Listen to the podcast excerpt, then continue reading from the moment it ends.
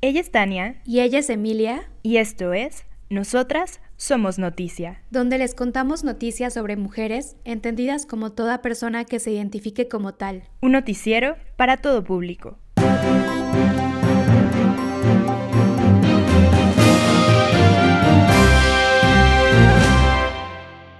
Si me matan, cuando me encuentren, que digan siempre, que digan siempre que fui cantora, viviendo sueños, que como todas, crecí con miedo y aún así salí solita, a ver estrellas, andar los días.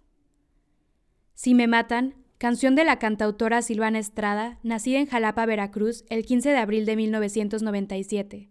Para la jornada, la cantautora revela que la idea de la canción, Si me matan, surgió en 2017, tras el asesinato de Mara Fernández.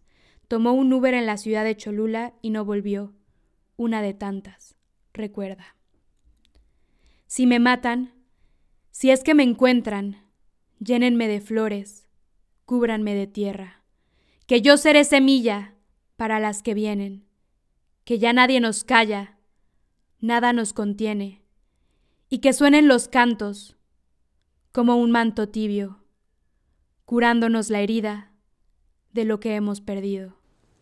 El Universal, Muere mujer mientras era sometida por policías en Tulum, Quintana Roo. Una mujer murió cuando era sometida en el piso por cuatro elementos de la Dirección Municipal de Seguridad Pública de Tulum, lo cual ameritó la intervención de la Comisión Estatal de los Derechos Humanos de Quintana Roo por probable uso excesivo de la fuerza. La Fiscalía General de Quintana Roo informó que ha iniciado una carpeta de investigación relacionada con la muerte de la mujer para conocer lo sucedido. Elementos de la institución se encuentran ya entrevistando a los policías municipales involucrados. No murió, la mataron. Niñas cargan ataúd de su amiga Wendy Jocelyn de 16 años asesinada en Xonacatlán, Estado de México. La menor fue localizada sin vida al interior de un canal de aguas negras. La jornada. Chivas Femenil derrota 4-2 al América en el Estadio Azteca.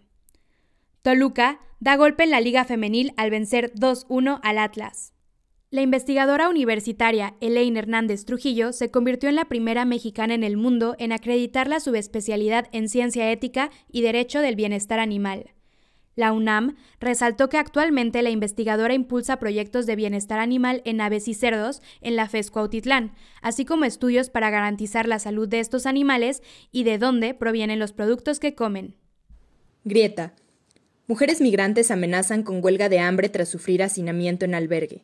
Esto en Chiapa de Corzo, Chiapas, donde denuncian que llevan casi un mes con sus hijos, quienes han empezado ya con padecimientos como diarrea, fiebre y vómito.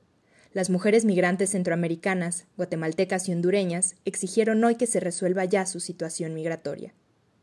Queremos una reunión con Claudia Sheinbaum, dos madres de jóvenes desaparecidos y un padre de una joven asesinada en la capital del país lanzaron un grito a la jefa de gobierno para que mire a las víctimas de la violencia en esta ciudad. El Congreso Nacional Indígena y el Consejo Indígena de Gobierno desconocen y desautorizan la imagen de Marichuy en propagandas políticas del mal gobierno. Proceso.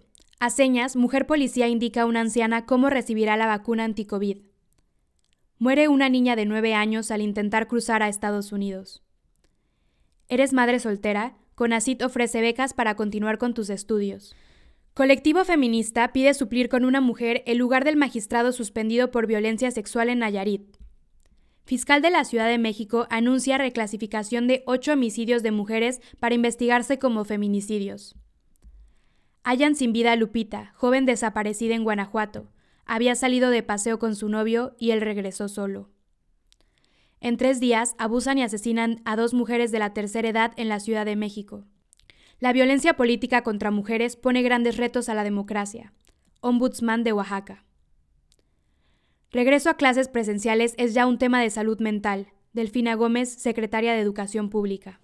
Yo también hace.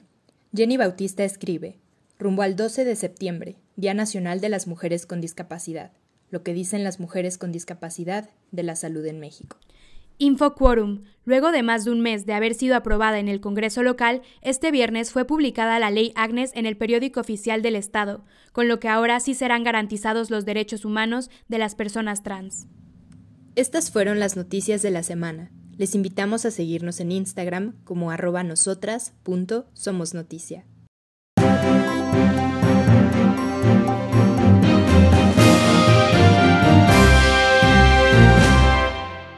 Porque las noticias son información sobre algo que se considera interesante divulgar, nosotras somos noticia. Un espacio de información, reflexión y escucha de mujeres y para todo público. Las noticias nos esperan la próxima semana. No olviden escucharlas.